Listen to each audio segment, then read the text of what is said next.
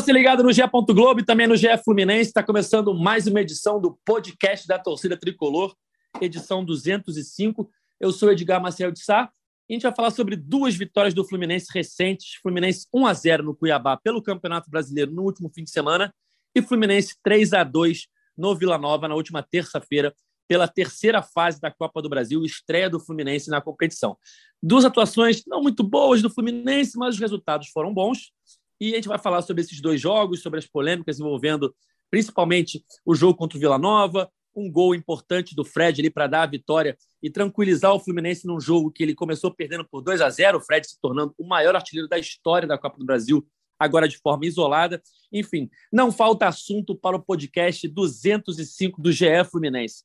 Vamos chamar logo nossos participantes do dia. Cauê Rademacher, o comentarista preferido da torcida tricolor. Cauê Rademacher. Fala Edgar, fala Gabriel, torcida tricolor. É, cara, eu acho que a análise de Fluminense e Vila Nova passa por uma análise geral do que vem sendo o ano do Fluminense. O Fluminense, em muitos jogos, na maioria deles, o Fluminense abre mão completamente do primeiro tempo. Quantos jogos a gente já veio aqui comentar que o Fluminense não jogou no primeiro tempo e teve que mudar de postura, de atitude no segundo para tentar ganhar, tentar vencer? Foi o que aconteceu contra o Vila Nova. Mal ou bem contra o Cuiabá, o time deu uma melhorada também no segundo tempo. Mas, assim, vai pagar caro se continuar nessa postura. A gente vai debater muito. Acho, a escalação achei bem ruim contra o, contra o Vila Nova. Mas é, é isso, pagando caro mais uma vez por um primeiro tempo muito ruim. É, não falta assunto para o nosso podcast 205, completando a mesa do dia. Gabriel Amaral, a voz da torcida tricolor, estava no Maracanã ontem. Tudo bem, Gabriel? Tudo bem. É, de resultado, tudo bem, né? É, o Edgar falou sobre a partida do, do Cuiabá. Vamos começar analisando a partida do Cuiabá. Chato pra caramba, gol contra no Paulão no final acabamos a análise da partida do, do Cuiabá. é isso que tinha para falar. Mas, obviamente, fora da brincadeira, realmente é, é isso que o Caio falou. É, é, é impressionante como os jogos pro Fluminense tem 45 minutos, só do, dos 46 ao 90. Mas, ao que parece, o Fluminense não conseguiu um acordo ainda, nem com a CBF, nem com a FIFA, nem com os outros times, para que eles também só joguem o segundo tempo. E às vezes tem time que joga o primeiro tempo e aí deixa o Fluminense meio atordoado. É, enfim, foi quase o caso desse jogo contra o Vila Nova, mas só vou discordar do, do, do Edgar na frase inicial, de que foram dois resultados bons. Foram duas vitórias, né? Contra o Cuiabá, eu considero o resultado, sim, bom, três pontos, mas o ponto Vila Nova não considero um resultado bom, não. Depois de estar perdendo por 2 a 0 foi um resultado ótimo, Gabriel. Ah, não. Aí, aí, aí quando você olha com, com o olhar do roteiro do o jogo. Contexto sim, mas... do jogo. Mas para a Copa do Brasil, você enfrentando um time que você é muito superior e você sair de casa com uma vitória é, magra, né, do menor resultado possível, e isso ainda considerando que não tem gol, né, não tem o gol fora de casa como critério de empate. Se tivesse, era terrível para mim o resultado. Mas é, é um jogo que, ao mesmo tempo, mostrou que é só você botar uma escalação é, minimamente boa, com o meio-campo povoado, que o Fluminense fez 3 a 0 no segundo tempo. A gente vai entrar nos assuntos de arbitragem. 3x1, 3x1. Perdão, 3x1. Vira, é, porque vira, vira 1x0. O, o drama foi tão grande não, que. Não, 3x1.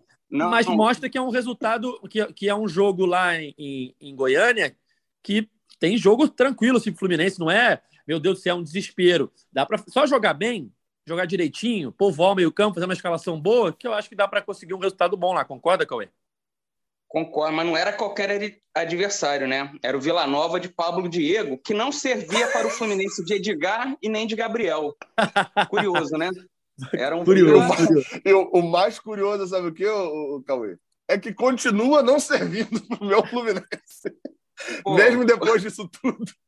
Não comemorou é. o gol, tem, tem o máximo respeito. Tava fi, tá magrinho o Pablo Diego, cara, jogando de nove. Acharam a posição dele.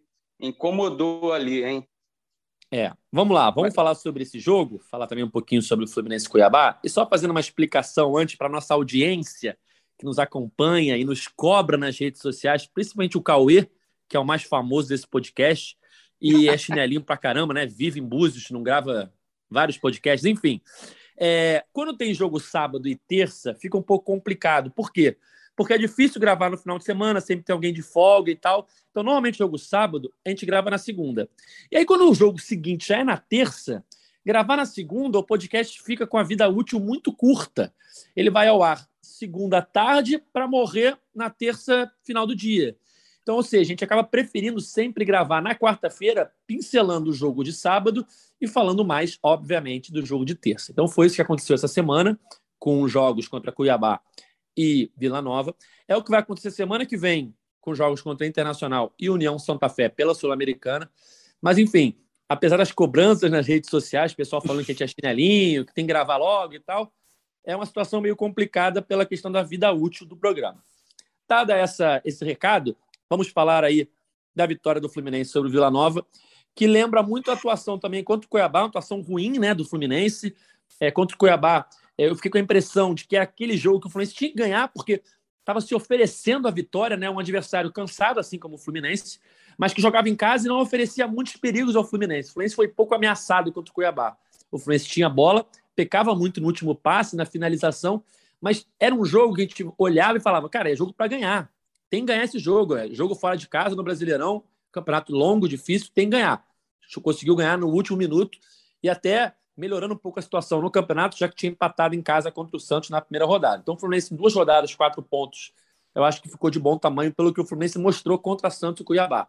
Aí, aí passam três dias e mais uma atuação muito ruim contra o Vila Nova. O Fluminense, mais uma vez, o Abel mexendo no time, né, poupando alguns jogadores, mas colocou uma escalação ali com o meio-campo só com o André e o Iago, tirou o Arias do melhor posicionamento dele para encaixar o William Bigode.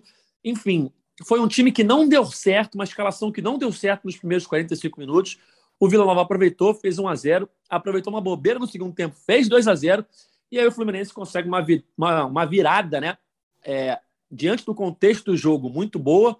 Se a gente for pensar que o Fluminense chegou a estar com um a menos porque o Caio Paulista se machucou, não saiu, é verdade, mas se machucou e era menos um ali para correr e tal.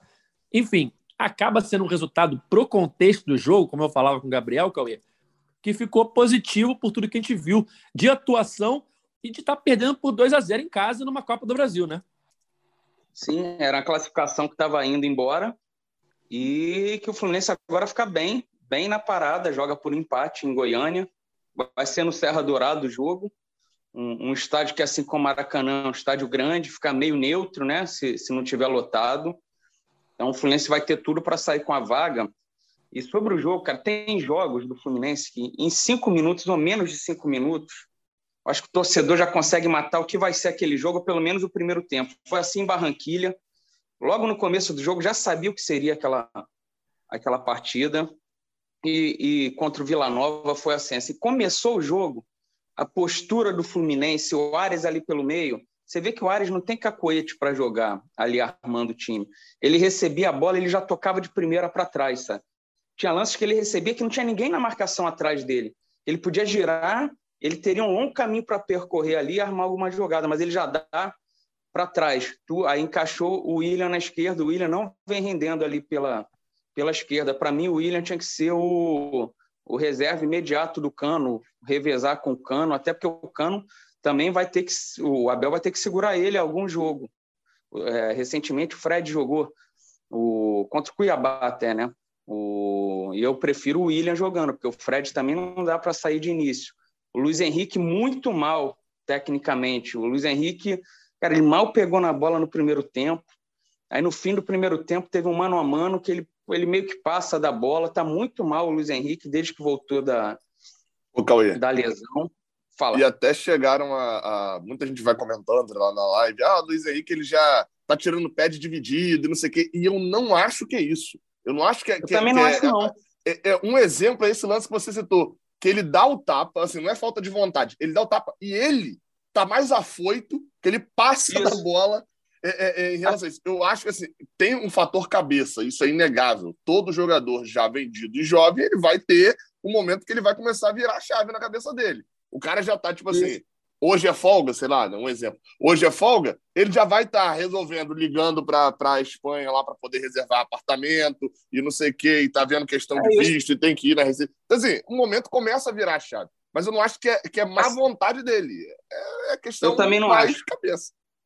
até pela identificação dele com o Fluminense, a forma que ele sempre, sempre jogou. Tanto que, quando o Mário deu a coletiva, o Mário falou que o acordo já vinha desde fevereiro, já estava tudo selado. Sim. Vazou o que era março já, né?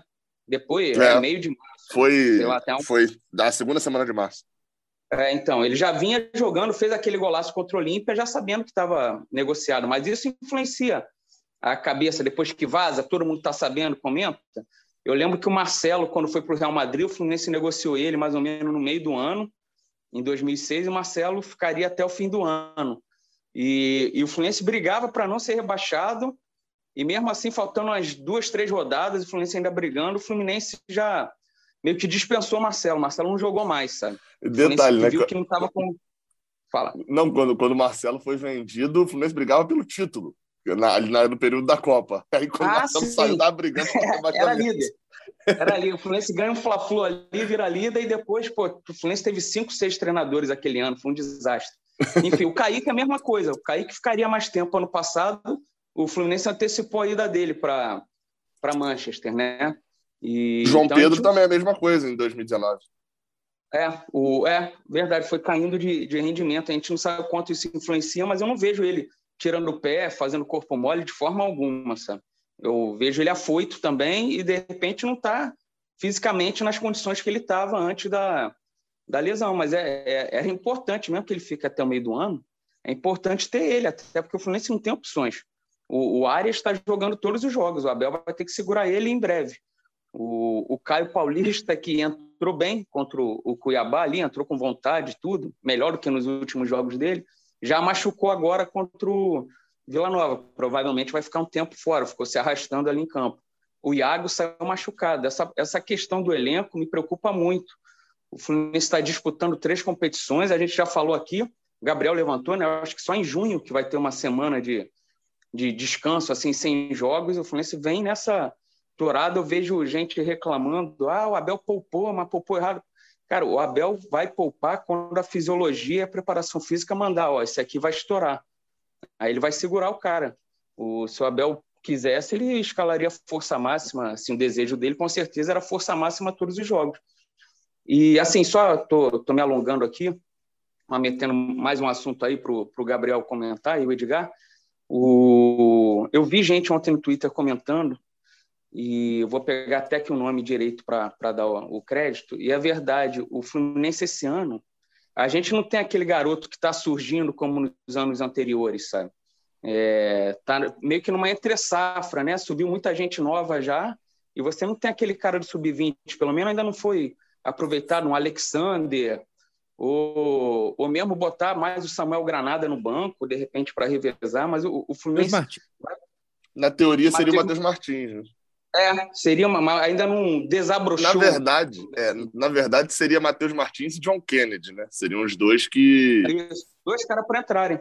De repente puxar um Alexander ali no meio-campo, né? Não sei se está pronto ou não, mas o, vai vai vai faltar elenco, cara, porque o Natan não joga e o Fluminense vai precisar em breve. É. Gabriel, antes de você dar a sua análise aí desses, dessas duas atuações do Fluminense recente, só falar rapidinho do Iago, que o Cauê citou.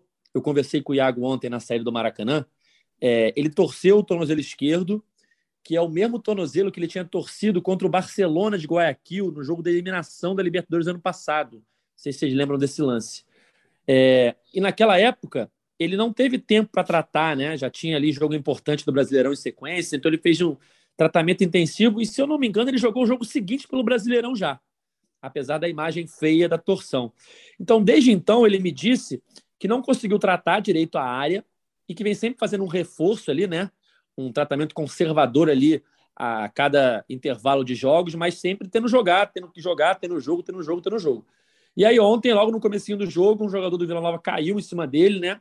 Em cima da perna dele, e ele torceu o pé esquerdo, e aí que ele não aguentou ficar, porque é o mesmo pé que já vem aí de uma sequência de, de problemas desde o Barcelona, e aí ele falou que agora vai ter que esperar os próximos dias para ver a evolução, mas com certeza ele é dúvida contra o Internacional. E a gente lembra que o Nonato não pode jogar, né? Porque o Nonato está emprestado pelo Internacional. Então, ou seja, o Abel deve ter um problema aí nessa posição de segundo volante, talvez seja a opção seja o Martinelli, mas o Iago é dúvida e o Nonato não pode jogar. Bem, é, é assim, é, é, foi um jogo que me causou algumas emoções, sendo bem sincero. Eu vou listar rapidamente duas aqui. A primeira é que, não, não necessariamente em ordem, né, mas colocando em ordem aqui, eu, eu tava pensando depois e vendo alguns comentários né, lá na, na live, lá depois do jogo, e teve até um, um, um torcedor que falou assim: cara, uma coisa a gente não pode afirmar, a gente não pode botar na conta dele. Abel está testando. É, e eu concordo com isso. Obviamente, você pode falar ali, não, mas foi questão da, da, da, fisiologia que mandou ele poupar jogador, é questão do elenco, etc. Mas a gente não pode falar que Abel está fazendo exatamente como Roger fez, que era fixou numa ideia, ele não mudava, não mudava, não mudava, não mudava, não mudava. Mudou quando o Fluminense estava com três derrotas seguidas. E aí, enfim, perdeu para o Inter, perdeu pro, empatou né, com o Barcelona e foi eliminado da, da Libertadores, foi demitido. Abel está testando coisas diferentes, isso é um fato. É... Outro fato também é que tudo que Abel está testando está dando errado. É... ele não está tendo a capacidade de ser inventivo. No jogo contra o Santos, é... a gente, enfim, chegou a comentar sobre o jogo, falou ali um bocado sobre, sobre a atuação não ter sido tão boa, sobre como quão longo era o Brasileirão. É, e que isso poderia se ajeitar e tal. A gente não gravou contra o Cuiabá, mas a, a minha opinião, né, muito lá no, no Raiz Tricolor, foi de que a gente não tem alternativas. É, é, o jogo contra o Cuiabá e contra o Santos mostram isso, e esse jogo contra o Vila Nova. A gente tem duas formas de jogo hoje muito claras. assim, né? Alguns jogos, obviamente, ficam aí no meio do caminho, mas são duas formas de jogo muito claras. Ou o adversário que sobe a linha o tempo inteiro para poder atrapalhar a nossa saída de bola, ou o adversário que dá a bola para a gente e fica esperando no seu campo. Né? Tem alguns jogos que não são assim, mas a maioria dos jogos é um desses dois jeitos. Quando o adversário dá a bola para a gente, a gente tem uma dificuldade imensa de criar. E isso é com ou sem ganso em campo. A gente viu isso contra o Cuiabá, contra o Santos e contra o Vila Nova agora. A dificuldade que o Fluminense tem de achar jogadas. Com ganso, isso melhora, melhorou no segundo tempo. Mas não é só isso que vai funcionar, não. Ontem o Fluminense, como você falou, o Cauê falou, não foi só tirar o Arias da posição que ele estava melhor. O Arias não, não joga da mesma forma que o Ganso joga. Ele não vem buscar a bola muito. Ele veio buscar a bola duas, três vezes ali no, no círculo central do gramado. Ele ficava como uma linha de atacantes lá do lado do cano. Aí toda hora recebia como a bola. Recebe a bola, o atacante de costas para o gol, de costas para o zagueiro, dominando para trás. E aí você toda hora faz o atacante dominar e tocar para trás. E numa dessa, aí as atuações técnicas muito ruins de William Bigode e, e no, principalmente no Julian Bigode no primeiro tempo, mas Luiz Henrique também, fizeram a gente ter uma atuação muito ruim, não ter criação nenhuma. E quando a gente, o outro time sobe a marcação, é aquele Deus nos acuda que a gente viu contra o Júnior. É, enfim, o Oriente Petroleiro também subiu a marcação, só que era um time muito ruim. Então deu, deu tudo certo. A, a, a, o projeto para o futuro, eu ainda não consigo ver um futuro muito longo de Abel Braga é, nesses resultados. De fato, o Fluminense cresceu no segundo tempo, mas eu acho que diferente do resultado contra o Cuiabá, esse resultado não é o, resultado que a gente comemora. O contexto do jogo é ótimo, é o que o Edgar falou. Pô, a virada de 0-2 para 3-2, o fato dos gols terem saído de possivelmente os três jogadores que a torcida mais gosta hoje, né? Cano, Fred e Ganso. Só faltou um ir com uma jogada de Nino, né? Acho que são esses os quatro jogadores que a torcida tem mais carinho ali. É, o último gol André, ter sido né? Fred. Não, jogadaça. O André. Isso, é, tem, é, mas é André, André, André não é fazedor de gols, né? Tem esse detalhe, é. né? André... O que o Nino fez ah, naquela sim, sim. Samuel Xavier não fez ainda pelo Fluminense. É, eu, eu, eu tô com uma opiniãozinha diferente, que assim, Samuel Xavier já fez algumas vezes isso, que é fazer a jogada e errar o cruzamento. Ele é especialista, inclusive. Não tô falando de errar o cruzamento, é de, é de não, o, o, marcador da frente daquela forma ali, cara. Ele... Não, eu sei, eu tô, eu tô zoando que é, que é a jogada de Caio Paulista que eu falo, que é ganhar no corpo, ganhar na raça, cortar para a esquerda e bater para fora. A de Samuel Xavier é essa: botar na frente, ganhar na velocidade e cruzar abaixo. Os laterais do Fluminense têm muita dificuldade de tirar o marcador da frente, de se livrar da marcação para abrir espaço para o cruzamento. O Nino deu uma cruzam sorte. mal, né? Isso, é, então, isso, isso faz com que eles chutem para a área. Eles não cruzem, né? Normalmente eles chutem para a área. Todos menos um. Marlon. Marlon. Marlon nesse podcast. É, Marlon é, entra ali. Só, mas então, o Marlon cruza com as mãos, me lembra branco. não pode deixar o árbitro descobrir isso. Né? O, é, é... Não, então, só para poder concluir, o, o roteiro do jogo ali deixa o sentimento ali do torcedor um pouco melhor, mas eu tenho certeza que todo torcedor, todo, e aí eu digo sem exceção que é, é... aliás, sempre tem uma exceção outra, né? Se você perguntasse antes um 3 a 2 ou uma vitória por um gol de diferença, já que não faz mais diferença a questão do, do gol fora de casa, né? Uma vitória por um gol de diferença, se ele topava, ele não toparia. É, é, porque realmente é muito pouco. É, o, lá o Vila Nova vai poder, inclusive, se defender no jogo, porque ele joga por uma bola em 90 minutos. E a gente viu que ele se defendendo no Maracanã, ele foi efetivo, né? É, durante uma boa parte do jogo e vai fazer com que o Fluminense não possa, o que até agora também nenhum adversário também vai poder ter isso, mas que é se, se poupar no jogo de lá. Obviamente sem desrespeitar o Vila Nova, mas o Fluminense não vai ter a oportunidade de, se tivesse metido aqui um 2, 3 a 0, de ter ido para lá, de repente, um pouco mais tranquilo. Vai ter que jogar é na tensão o tempo todo. Até agora, estou vendo aqui o América Mineiro foi o resultado que fez isso, né? Que meteu 3 no CSA. Mas os outros, o Bahia empatou em casa, o, o Cruzeiro perdeu lá no Pará para o Remo, e o Fluminense vai entrar nesse bolo, mas são dois times da Série B. O Fluminense vai entrar nesse bolo de times que vão ter que jogar a Vera o segundo jogo. Então parece, a impressão que deu assim no confronto é de que o Fluminense não valeu a sorte do Fluminense de pegar um time da Série B. O Fluminense vai ter o mesmo desgaste físico que, é que o Red Bull vai ter para poder passar do Goiás, que o Atlético Goianiense talvez tenha para passar do Cuiabá. Não teve aquela vantagem física. Muito provavelmente vai passar. Acho, acho bem difícil o Fluminense ser eliminado. Mas nunca duvide do Fluminense, né? Eu tenho que pontuar Sim. isso. Mas o, o, resultado não, não, não, não, foi, não, não foi a mesma coisa do Cuiabá. Eu não coloco no mesmo balaio. Sim, foi, foi o que você falou, Gabriel. Uma vitória larga daria oportunidade do Abel, de repente, no jogo da volta, segurar um ou outro, né? Dar um respiro mas vai ter que jogar a Vera, o jogo eliminatório. Um 3 a 0 até, até, até uns 8, 9 jogadores, um 3 a 0 dava para segurar. O Fluminense não tem histórico Sim, bom abrindo 3 a 0 né? Mas na Copa do Brasil. Mas dava para segurar ali aquele quase todo mundo, né? Porque, assim, no brasileiro você não pode poupar, porque senão você fica para trás. O, a Sul-Americana, o Fluminense já está com a faca no pescoço. Tem que ganhar todos os jogos para classificar com segurança, tem que ganhar todos. E vai ser difícil para caramba. E as duas próximas semanas são de Sul-Americana, no, no meio de semana. Então o Fluminense não tem para onde respirar. O Abel vai ficar mesclando, mesclando. E assim, o, eu espero que tenha servido muito de lição essa escalação inicial, com, com os quatro atacantes que não funcionou. O William não vem funcionando de, de saída ali pela esquerda. E, mas só que o Fluminense vai estar vai tá sem peças de reposição também. Cauê, eu ia te então, perguntar aí. Oh, oh, oh, rapidinho, só um negócio que é. Eu, eu tenho a impressão, que na verdade, que é o inverso. O Fluminense tem umas cinco peças de reposição. Porque o que todo mundo fala, não, Arias é bom entrando no segundo tempo. Olha, Luiz Henrique não tá muito bom, é bom deixar ele no banco, hein? Às vezes entrando ali num jogo e tal. É, o bigode, igual você falou agora, o bigode ele de saída não tá rendendo tanto, não. Talvez seja melhor um banco. Ou seja, o Fluminense está com um monte de peças de reposição, mas nenhuma peça de utilização.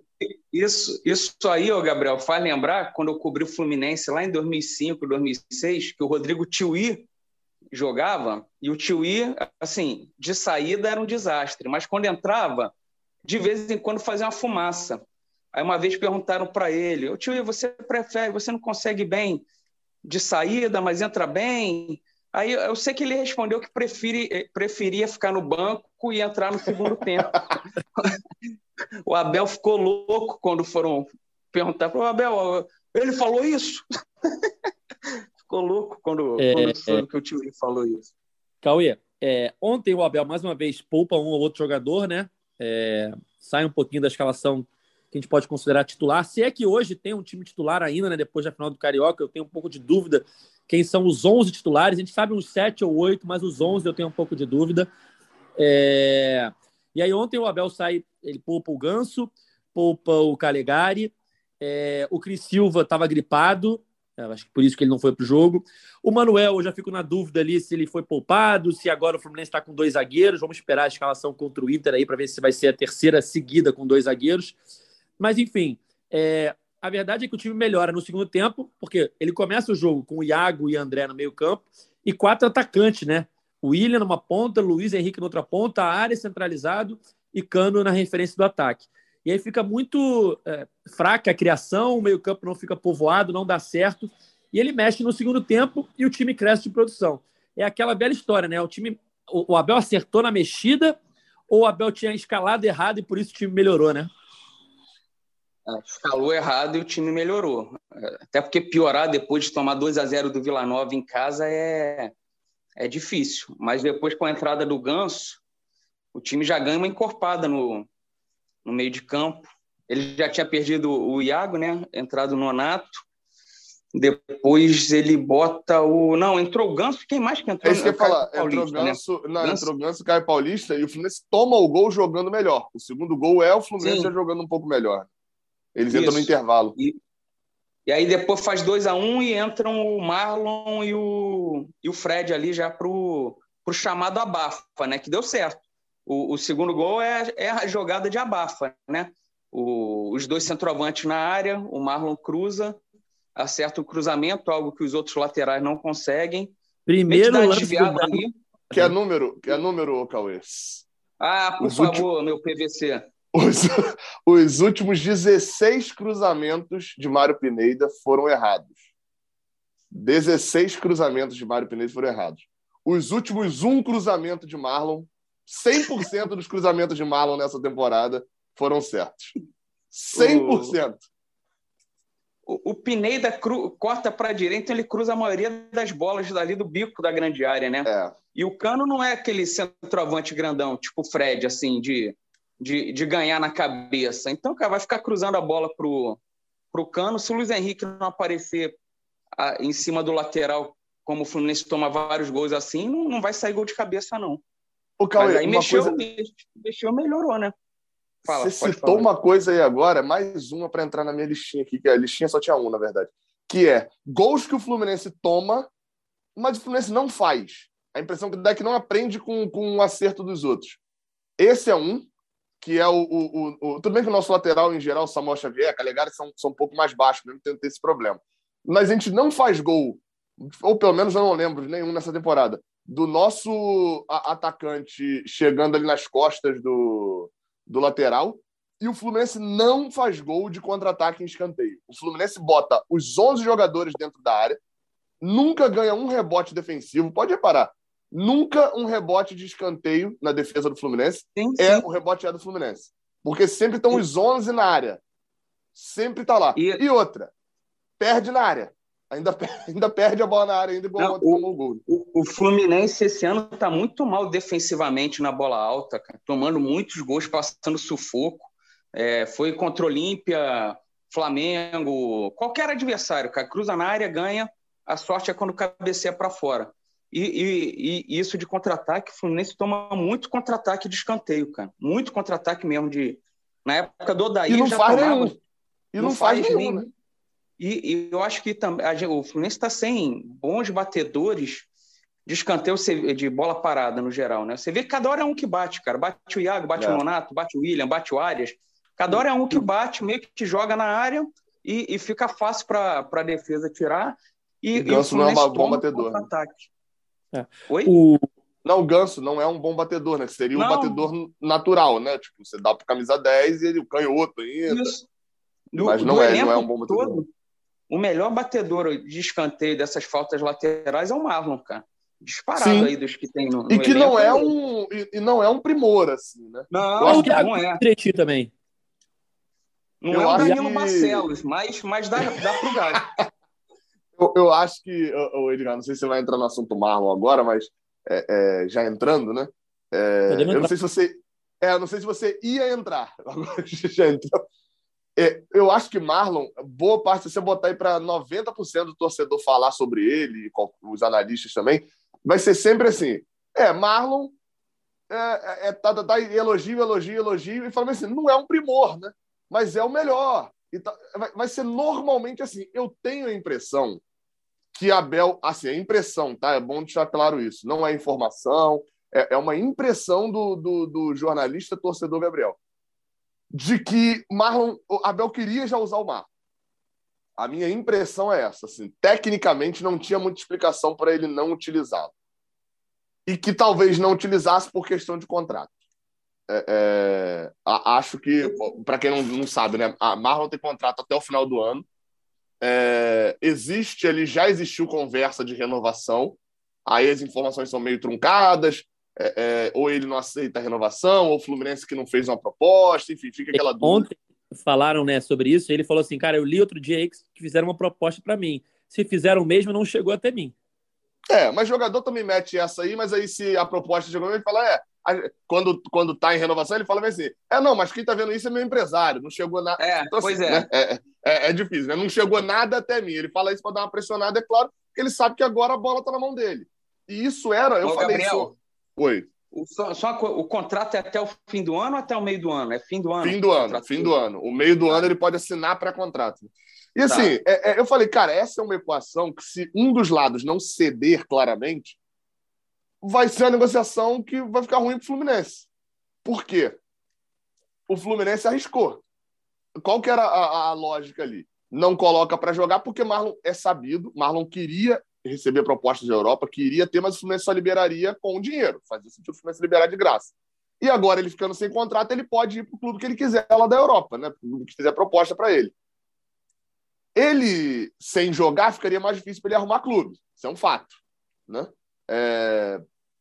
Porém, ele jogando agora, fica mais fácil para ele arrumar clube, consequentemente, o Fluminense não deve renovar o contrato com ele. Então era uma equação que para o Fluminense ela não fechava. Ou ele deixava ele encostado, tentando fazer ele renovar o contrato, mas sem ter nada para convencê-lo, ou o Fluminense botava ele para jogar e dava o que ele queria, que é o, o marketing agora. E outra, me preocupa, se essa renovação acontecer agora, o quanto que vai ter um aumento de salarial a Marlon? Porque esse contrato de Marlon foi renovado com Marlon em baixa lá atrás, é, sendo emprestado para Boa Vista, o Diniz botando ele de quinta opção atrás do Mascarenhas, atrás de todo mundo. Como vai ser renovado agora? Porque tem que lembrar, Marlon não é a única opção do, do mercado. É, tudo bem que as opções que o Fluminense foi buscar também são pavorosas, mas beleza. Entre, entre contratar o Cris Silva e ter Marlon, eu preferia mil vezes Marlon até pela idade. Mas não é para também entrar num desespero de que tem que renovar com Marlon, tem que renovar com Marlon, tem que renovar com Marlon, porque a gente já viu também que não necessariamente isso vai dar certo. O Marlon falhou no ano passado. A gente lembra com uma atuação, atuações muito boas e etc. Mas Marlon teve problema. Ontem mesmo, assim, no, no, jogo de ontem, tem uma bola que ele vai tá no campo de defesa. Óbvio que dá para a gente também tolerar um pouco o ritmo de jogo. Ele não joga uma partida cinco meses, né? É, mas ele tem uma falha bizonha lá atrás, que ele vai é, meio que dominar, domina errado, a bola sai pela linha de fundo. Então, assim, Marlon vai, se ele, a partir do momento que ele virar a opção titular, é, é que ele tiver na, na mira da galera, ele vai apanhar muito como apoiou ano passado quando falhou contra o Juventude contra o Santos. Mas é a nossa melhor opção no momento. E aí cabe, assim, né? É, foram eleitos para isso. Cabe à direção do Fluminense tentar achar a melhor forma para o clube. A melhor forma é o quê? É perder o jogador de graça no final do ano mesmo. Não tem jeito, vai perder. Mas utilizá-lo, já que ele quer jogar bola, pelo menos até o meio do ano, então utiliza, meu amigo. Porque o, o Marlon é, está melhor está rendendo mais, já mostrou isso, do que Cris Silva e Mário Pineda. Agora não, então a gente vai preservar a imagem do Fluminense no mercado. Aí beleza, é uma opção que está fazendo, mas saiba que vai ter problema na lateral. O que você você citou vários laterais aí. Ano passado o Marlon chega, era a terceira opção também. Chega para ser negociado, né? Mas aí era Egídio, Danilo Barcelos, Marlon, Marlon, Marlon ficou e, pô, Egídio Danilo Barcelos, ele ganhou a vaga ali, a torcida queria ele. E ele fez uma reta final de brasileiro honesta. Não é sim, nenhum primor, sim. como você disse, mas, pô, pro, pro que tinha, ele compôs bem ali. E esse ano o Fluminense contrata dois laterais, ou seja, já dá a impressão... E ele falou isso cara, na, nessa entrevista. E ele falou, é. ele deu uma cutucada, assim, o Edgar viu nessa da, da zona mista dele, né? me, sim, sim. me soou como uma cutucada também. Assim, me, ah, também não, me soou como uma cutucada. A história se repete, Cauê. Ano passado, sim. o Marlon estava escanteado depois de voltar do empréstimo, e os titulares, barra, né, eram Egídio e Danilo Barcelos se revezando ali, porque o melhor era sempre quem estava fora. Aí, em algum momento, um estava machucado ou um estava fora, o Marlon foi para o banco, o que estava jogando estava muito mal, o Marlon teve que entrar, e aí o Marlon naturalmente ganhou a posição, porque ele é melhor que os dois que estavam ali. Aí ele termina o ano ah, é, o que vocês falaram, não é craque, não é um primor, mas foi muito bem ali no que dava para fazer, falhou alguns lances, em outros lances só conseguiu assistências, porque ele é um lateral que cruza bem e tal, enfim. É, entre erros e acertos, ele foi o melhor da lateral na, na temporada passada. Aí esse ano o Fluminense vai ao mercado e contrata dois laterais. Na minha opinião, a melhor coisa de se fazer era contratar um lateral para ser o titular absoluto e o Marlon ser o reserva imediato. Então, okay. só tem um detalhe aí, Edgar: renovação. Que é a, a, reno... a Marlon quis negociar a renovação no início do ano. Como será que foi essa, essa questão? Entendeu? Ah, tá. Porque... a gente não tem a certeza absoluta. É. Mas o, o, o ideal. Eu tenho até a impressão.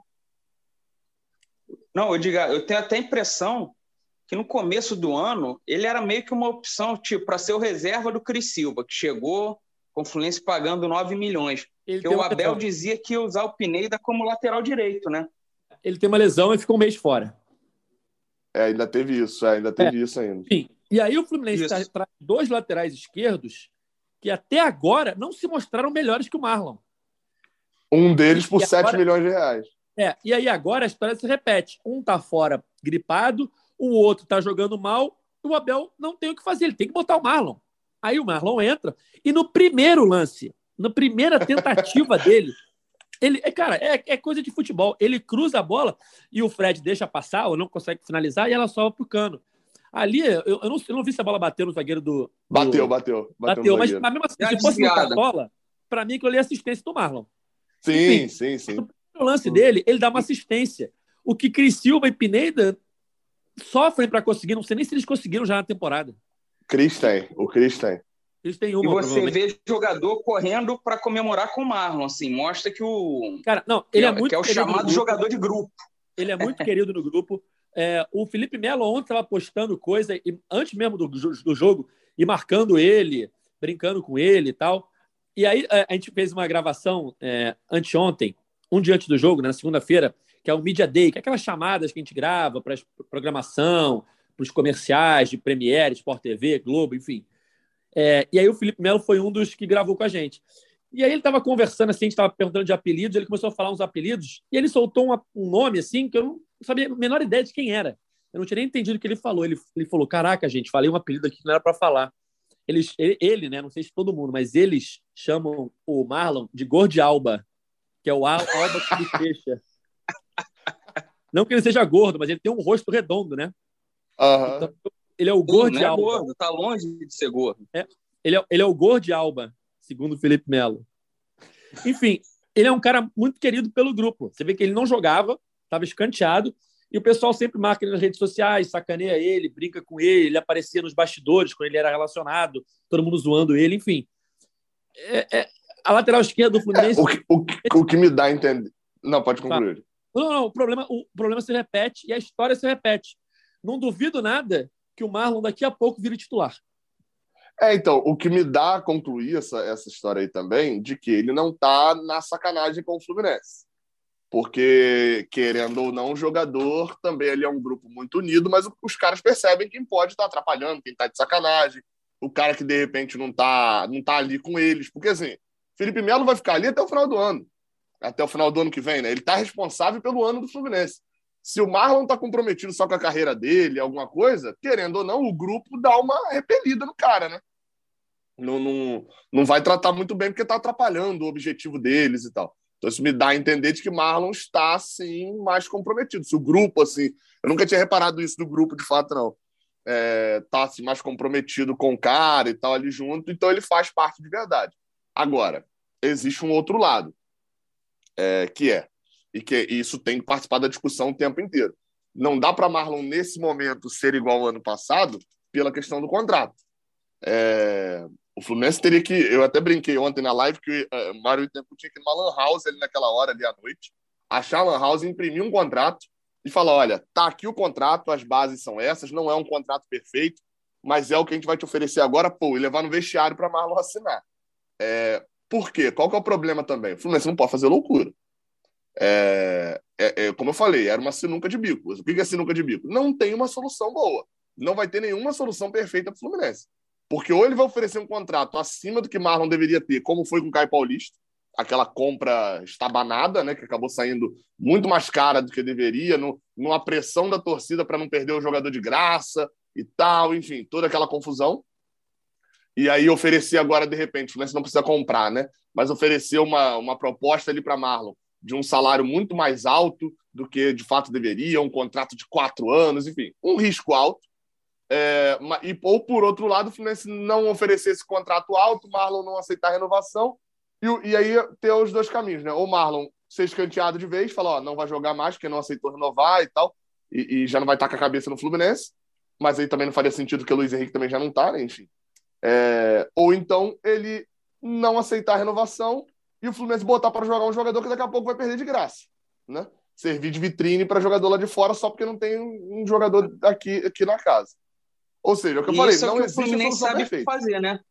O ah, Evanilson. É especialista. o Fluminense gosta é de fazer isso. E, e nesse meio tempo, o, o, Gabriel, não surgiu ninguém na base, né? Era o Marcos Pedro, que teve poucas chances, não sei se vai vingar no, nos profissionais. E o GFT, deu a impressão de ter sentido só a passagem do sub-17 para o sub-20, né? Não, não, não tinha tomado conta ali da posição com o destaque que ele teve no sub-17. Então, o Fluminense não teve nem ninguém para puxar da base para tentar resolver esse problema da lateral esquerda. Sim, sim. É, é meio que isso. Então, assim, é, é vai ser. Preparem-se, preparem-se, porque a chance de final feliz é, é para o Fluminense ela é pequena. Qual que é a única chance de final feliz? É o Fluminense propor agora um contrato para Marlon, obviamente com a valorizaçãozinha ali salarial, ele renovou o contrato muito embaixo da última vez e tal, enfim, então tem ali uma, uma mudança de salário, mas não muito alta. O cenário ideal é esse: o Fluminense renovar com ele por dois anos, né, que é o padrãozinho ali que o Fluminense faz, renovar por mais dois anos e botar ele poder botar ele para jogar. Esse é o cenário perfeito. A chance desse cenário perfeito, eu chutaria agora uns 10, 15, 20% ali no máximo. Bom, vamos falar um pouquinho do Fred, que se tornou o maior artilheiro isolado da Copa do Brasil. Ele estava empatado com o Romário, com 36 gols. Fez ontem seu primeiro gol na temporada. Seu gol 198 pelo Fluminense, está a dois de completar 200 gols pelo Fluminense. E foi o 37 gol do Fred na história da Copa do Brasil. Fred agora o maior artilheiro da competição.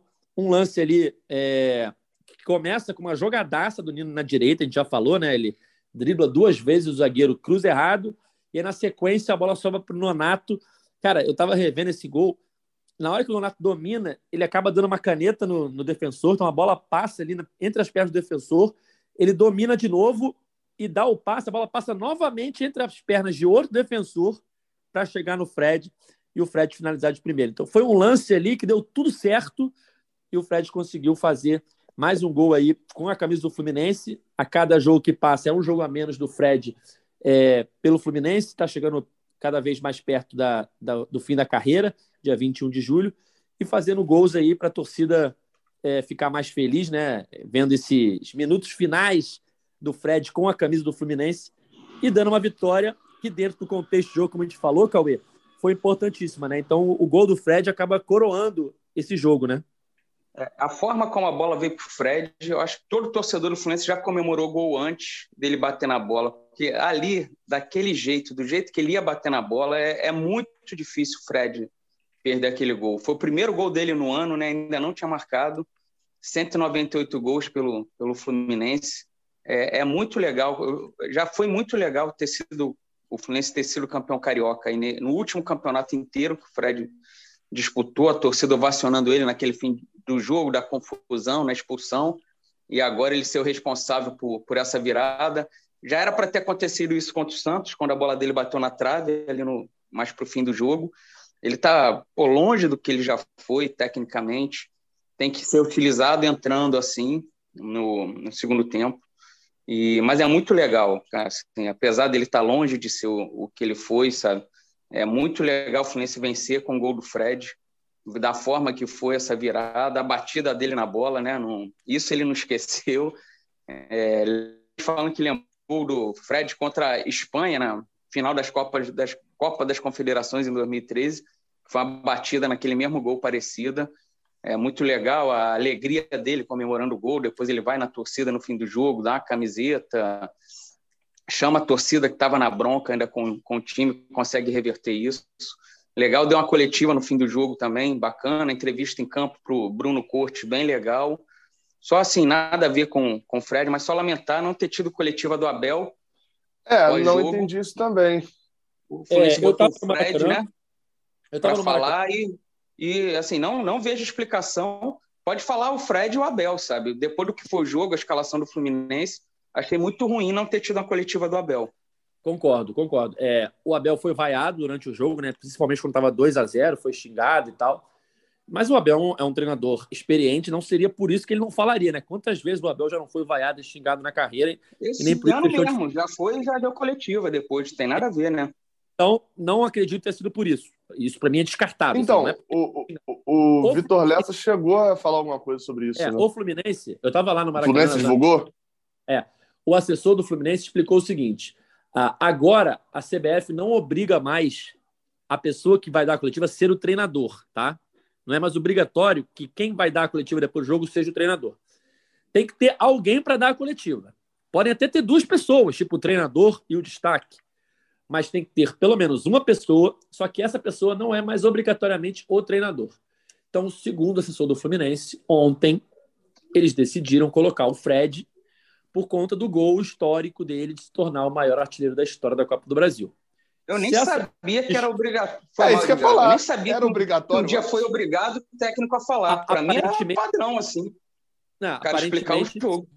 A assessoria era. E agora, pelo novo regulamento, mudou alguma coisa, não é mais. E aí, ontem, eles optaram por colocar o Fred pelo momento histórico ali do gol dele. Se essa desculpa convence, não sei. Essa foi a justificativa dada pelo Fluminense. Mas eu concordo com o Cauê é muito ruim não ter o Abel falando depois de um jogo com todas essas nuances que a gente já falou. Escalação que não deu certo, o Marlon sendo, enfim, aproveitado, enfim, a torcida xingando o Abel, é. várias coisas que a gente perguntaria para o Abel e a gente não pôde perguntar. É... O Fluminense deve ter coletiva na sexta-feira, e aí o assessor disse que vai tentar colocar o Abel justamente porque o Abel não falou, né? Normalmente é, ah, mas é... acompanha sabe que o treinador antigamente falava sempre na véspera do jogo. Sempre um dia antes do jogo tinha coletiva com o treinador no CT, Oi, nos clubes, enfim. Oi. Em, em 2005, sabe quantas vezes por semana o Abel falava pós-treino? Quantos? Todos os dias, todos. Então, Acabava o treino, o Abel, é, era um exagero. Era um é, exagero. O, e aí, o Abel pauta, chegava. Né? Não tinha. Tinha jogo que era, sei lá, o Fluminense jogou domingo, só ia jogar no outro domingo. Aí chegava segunda-feira folga, o Abel falava na terça à tarde, na representa. Aí quarta de manhã tinha um treino. O Abel parava e falava: Vem cá, gente, tô curioso para saber o que, que vocês querem perguntar que vocês não perguntaram ontem. Teve nada, não aconteceu nada. Aí ficava mais, ficava mais um bate-papo com ele do que uma entrevista, sabe? Mas era todos os dias o, o treinador falava. Eu nem fui tanto atrás, não, Cauê. Tô falando assim, há pouco tempo, sempre no, no pré-jogo o treinador falava. Ele falava no pré-jogo e no pós-jogo, né? Falava um dia antes do jogo e logo depois da partida. E isso é veio isso. mudando. Agora com a pandemia diminuiu e tal, então a gente tem coletivas raras né, nos CTs e não tem mais a coletiva do treinador antes do jogo, só depois do jogo. Como nesse jogo é, não aconteceu a coletiva do Abel, por essa justificativa que o Fluminense deu, não sei se, é, se tem alguma coisa por trás, mas foi essa justificativa oficial, é, é provável que sexta-feira, na coletiva que está prevista para o CT, seja o Abel a falar, já que ele não falou na, na terça-feira, já que sábado é contra o Inter, tem todo um enredo né, de Abel. Enfim, acredito eu que o Abel vai falar na sexta-feira. Mas foi essa a justificativa do Fluminense para o Abel não falar ontem. Fico, fico muito curioso, é, porque é, é, a CBF, né? Então não é só na Copa do Brasil, né? Pelo que eu entendi, né, Porque eu não estava é. lá, não desci para a coletiva, né? É, fico muito curioso, então, porque até agora tivemos, sei lá, vou nem botar as partidas da outra fase da Copa do Brasil ali, então, não, mas tivemos aí, sei lá, umas 50 partidas, mais ou menos, envolvendo aí. Não dá time, falar. É, times de Série A, pelo menos, né, envolvendo Copa do Brasil e, e, e Brasileirão. Eu acredito que nessas 50 partidas a gente deve ter tido os 100 treinadores falando é, talvez o Fluminense seja o alecrim dourado, né? Pioneiro. Assim, tem umas, tem uma, uma, umas jabuticabas tricolores que eu realmente não entendo, é, é, é, principalmente, eu, principalmente nessa parte da comunicação, assim, que eu realmente não consigo entender. Mas, enfim. Acho que a importância do Abel falar não é para nós, jornalistas, confrontá-lo, é para o torcedor ouvir o, ouvir o Abel, sabe? Muita então, gente ouvindo é, em grupo de WhatsApp ou em rede social, porque, pô, o Abel não vai falar, o Abel não falou, sabe? Eu acho que é para explicar para o torcedor o que foi o jogo. O torcedor eu acho que gosta decisão... do Abel e, que não... e, quer ouvir o Abel falando, explicando as escolhas. Mas, mas aí, é, é, o Edgar, aí infelizmente, como alguém que é, meio, como diria né, o, o, italiano, mezzo cobre, é meio, eu meio que cubro o Fluminense, mas obviamente descaradamente, né, como um torcedor e etc. Então tem ele também a visão do clube também como torcedor. Aí a visão da, da, da, da a comunicação Fluminense tem essa visão de que entrevista é, é, é ajuda para o repórter, não é não é que eu estou possibilitando o torcedor a ouvir o, o cara aqui do clube. Eu estou dando uma moral para o repórter com a entrevista, como se fosse um prêmio, que, que comunicação. É, então, assim, é uma visão dessa. E, e, possivelmente, eu diria, eu não sei, tá? Não sei. É, é, esse é um dado que eu estou falando aqui só de impressão. O Fluminense deve ser o clube que ainda menos tem coletiva no Brasil. Se você pegar nesse ano, possivelmente é. Coletiva, tô falando de coletiva. Jogador do Fluminense com um tempão sem falar com a mídia direito, é, é... só voltou a falar depois do título carioca. Ah, mas tem sequência de jogos, todos os times têm.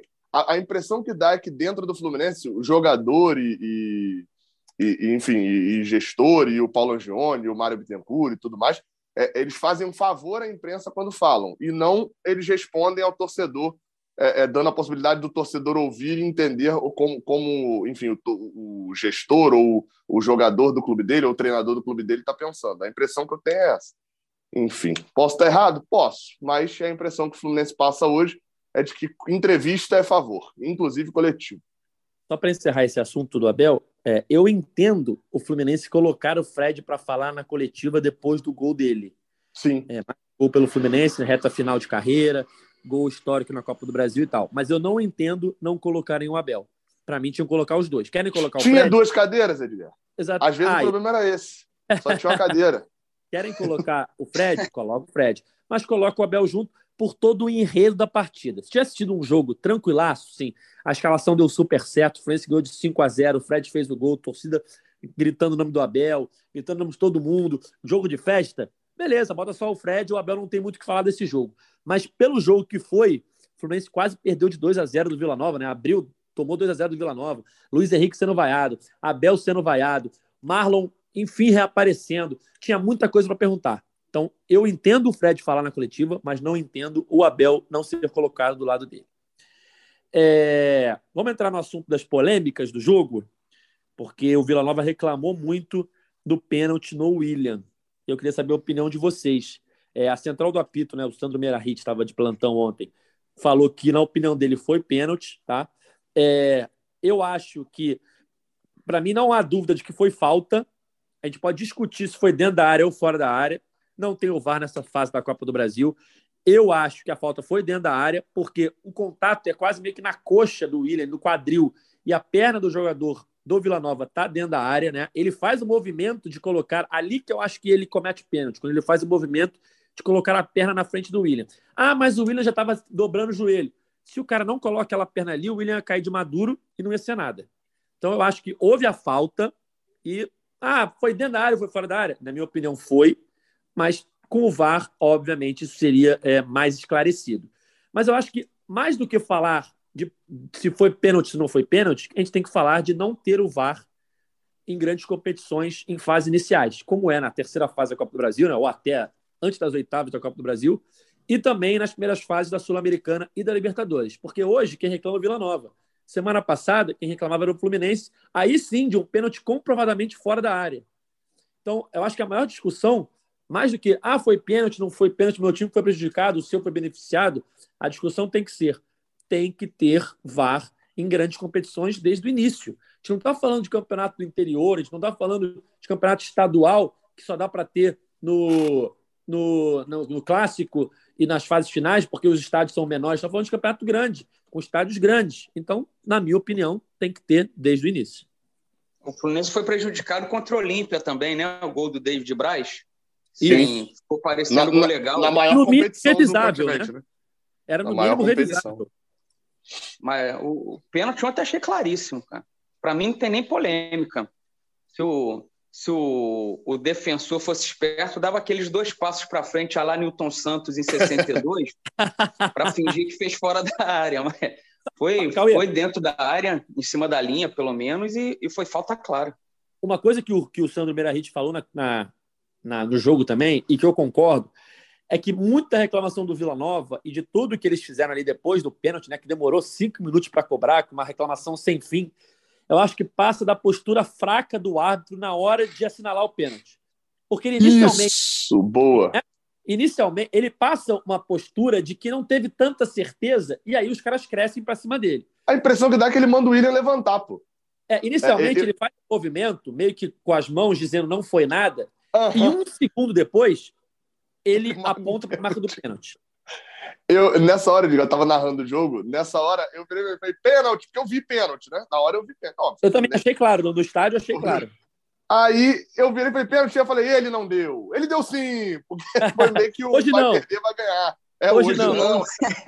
é, aí, aí entra nas redes sociais, né? A gente vê os, as teorias da conspiração, né? As pessoas botando o print do árbitro fazendo não com a mão, depois apontando o pênalti. Nossa, ele mudou a decisão. Gente, antigamente a gente via aquelas, aquelas denúncias, entre aspas, de interferência externa. Quem não lembra do Sandro Meirahit, o mesmo Sandro Meirahit naquele Fla-Flu em Volta Redonda, que anulou 2016, um gol de é. minutos. É, ontem foi um segundo. Na minha opinião, olha, eu nunca, nunca fui jogador profissional e nunca fui árbitro. Na minha opinião, fica claro que quem deu o pênalti foi a bandeirinha o árbitro viu e achou talvez que não tenha sido falta, e o Bandeirinha deve ter falado na, na no Deve ter gritado, né? Pênalti. É, foi pênalti. E aí o árbitro faz que não foi, e logo depois, um segundo depois, ele aponta. Então, para mim, fica claro que houve uma mensagem no ouvido dele, seja do Bandeirinha, seja do quarto árbitro, que estava bem posicionado também, num ângulo bom, para falar que foi pênalti. Então, isso para mim, mas é o que faz o Vila Nova crescer para cima dele, porque os caras veem que ele, ele, ele hesitou. Foram e quatro aí, minutos só para bater o pênalti. A né? polêmica, né?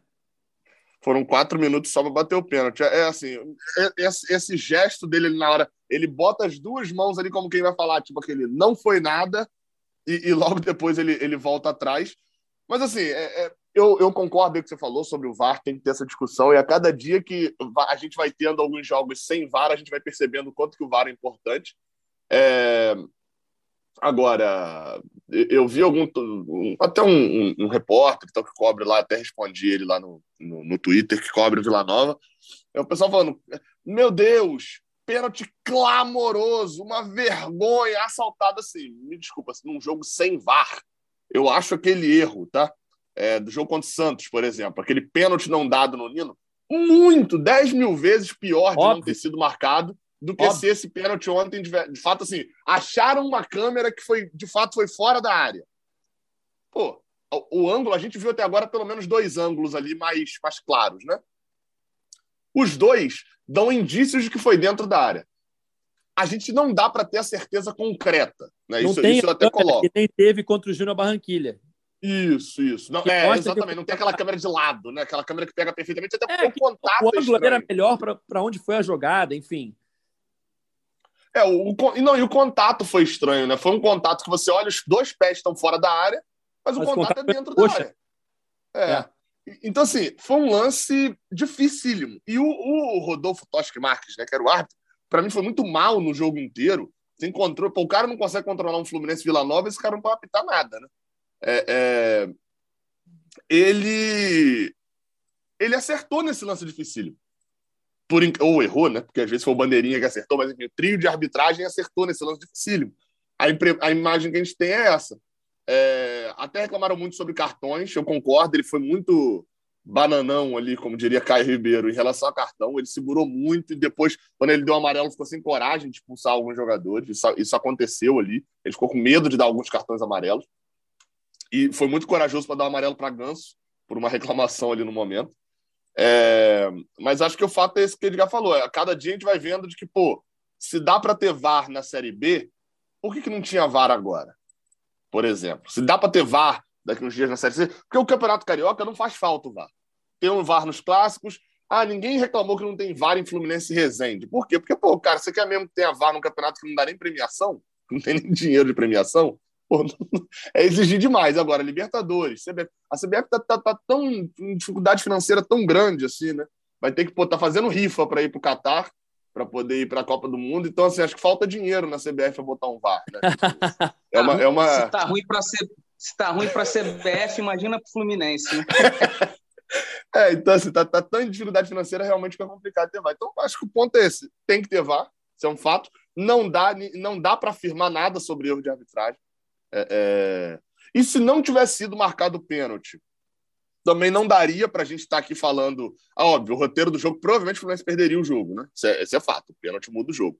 Mas eu estaria aqui, provavelmente estaria aqui sendo sincero que ó, é um erro, é, que é horrível não ter VAR, mas que não dá para cobrar do árbitro, porque pô, é um lance muito difícil. É um lance muito difícil, é um fato.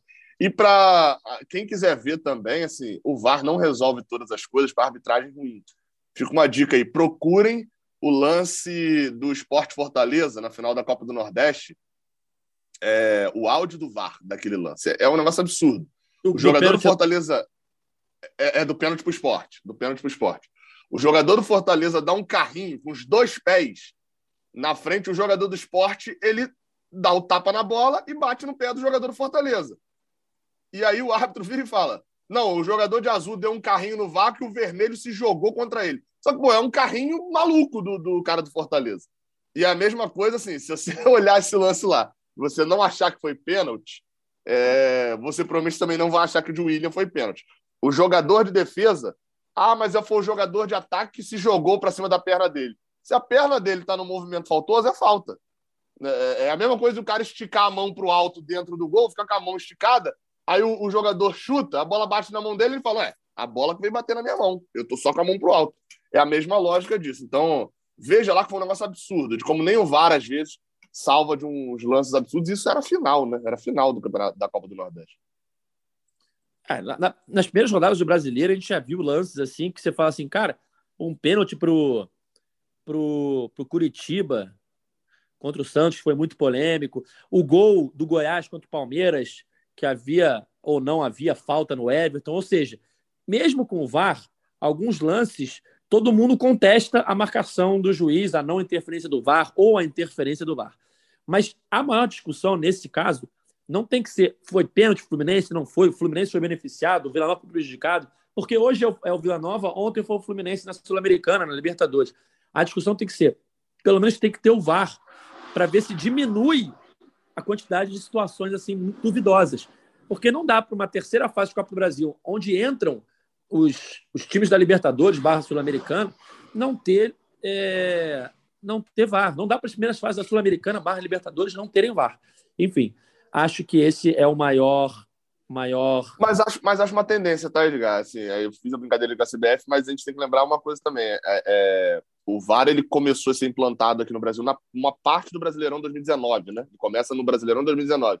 Ameaçaram ali 2018, mas ele entra a vera em 2019 querendo ou não, está no terceiro ano de VAR e a gente hoje já tem, sei lá, 80% dos jogos, 90% dos jogos do ano tem, né? É do, dos times da Série A, ou pelo menos do Fluminense, né? Já sim, sim, tem a, a tecnologia. A tendência é que daqui a pouco tenhamos em todos, né? Sim, sim. É. Enfim, é. enfim, acho que falamos de tudo. Se alguém tiver mais algum assunto aí pendente. Eu acho que faltou a gente debater mais Fluminense e Cuiabá. Acho que o jogo foi muito animado. A gente pouco falou do centroavante Paulão o grande centroavante Paulão, que o Fluminense ainda não propôs Seria... um contrato de renovação. Seria minha despedida aqui. Tudo que eu quero é um Fluminense Inter igual. Pode acabar 1 a 0 gol contra. O, o que vão valer são os três pontos. Para se aproximar dos 45 que ainda 45 que ainda estão muito distantes. Sábado, 19 horas, no Maracanã, tem Fluminense Inter. Fluminense vai fazer uma sequência de jogos no Maracanã, né? Já enfrentou Vila Nova. Sábado é o Inter, terça-feira que vem é o União Santa Fé pela Sul-Americana, um jogo importantíssimo. O Fluminense, como o Cauê já lembrou, precisa ganhar praticamente todos os jogos aí para se classificar. É, só fazendo um lembrete, nossa Liga do Cartola é Fluminense. Quem entrou, entrou. Quem não entrou, não entra mais. Alcançamos os 400 competidores mais uma vez. Temos 401 cartoleiros na nossa liga. É, vamos ver quem vai ser o primeiro campeão do mês. Faltam duas rodadas. E em breve teremos o primeiro convidado de 2022 vindo do Cartola para participar aqui do nosso podcast é Fluminense. Galera, Edição 205, chegando ao final. A gente volta na próxima quarta-feira para falar sobre Fluminense Inter e Fluminense e Santa Fé. Cauê, Gabriel, muito obrigado pela presença mais uma vez. Valeu, Edgar, valeu, Gabriel. Só, só dando um crédito aqui, eu falei no início de um, de um, de um internauta que mandou que o Fluminense não tem ninguém da base novo esse ano para usar, foi o Wesley. Está sempre comentando aí, trocando a ideia ali no Twitter, só dando o devido crédito. É isso, valeu, valeu. Semana que vem estamos aí. Espero que a gente volte com. O, o, quer dizer, é até complicado falar isso. Falar voltar igual a gente veio nesse podcast, em vez de com o mesmo sentimento, né? De atuação não tão boa e resultado bom. É, mas o, o problema é que pode vir com a atuação não tão boa e resultado ruim também, né? É o mesmo sentimento nos eu não, eu não olhei a tabela inteira, mas o Fluminense pode, de repente, virar líder do brasileiro no sábado, não? Dependendo. Pro, é, provavelmente pode. pode. No início, é, assim, é, é fácil ultrapassar Pode. Pode. Do, Flu dorme líder, já pensou a manchete? Ah, do, dormir, dormir na liderança. Essa é daquela. É, é, é, provável, é provável ali, na verdade. Seria o Flamengo. O Flamengo tem mais é saldo. Né? O Flamengo joga nessa quarta-feira. É, a gente está gravando antes com o Palmeiras, né? Então, de repente. É. Mas o Fluminense tem boa chance aí de. Tem, tem um, de tem um chato ali no sábado ele tem um chato que é um Goiás e Atlético Mineiro, que o Atlético não pode nem empatar, né? Pelo saldo, né? Pelo é, saldo então essa minha manchete aí já, essa manchete já foi. Fica, fica pro outro domingo, Edgar. Fica pro fica outro pro domingo. Outro. depois que venceu o Curitiba lá, fica, dorme na liderança. É isso. Então, beleza. Espero dormir na liderança. Então é isso. É... Nosso podcast está nas principais plataformas de áudio, só procurar por GE Fluminense na sua preferida ou então no seu navegador ge.globo barra Fluminense. Esse podcast tem a edição e a coordenação de Rafael Barros e a gerência de André Amaral. Valeu, galera. Até a próxima. Tchau. O Austin pra bola, o Austin de pé direito.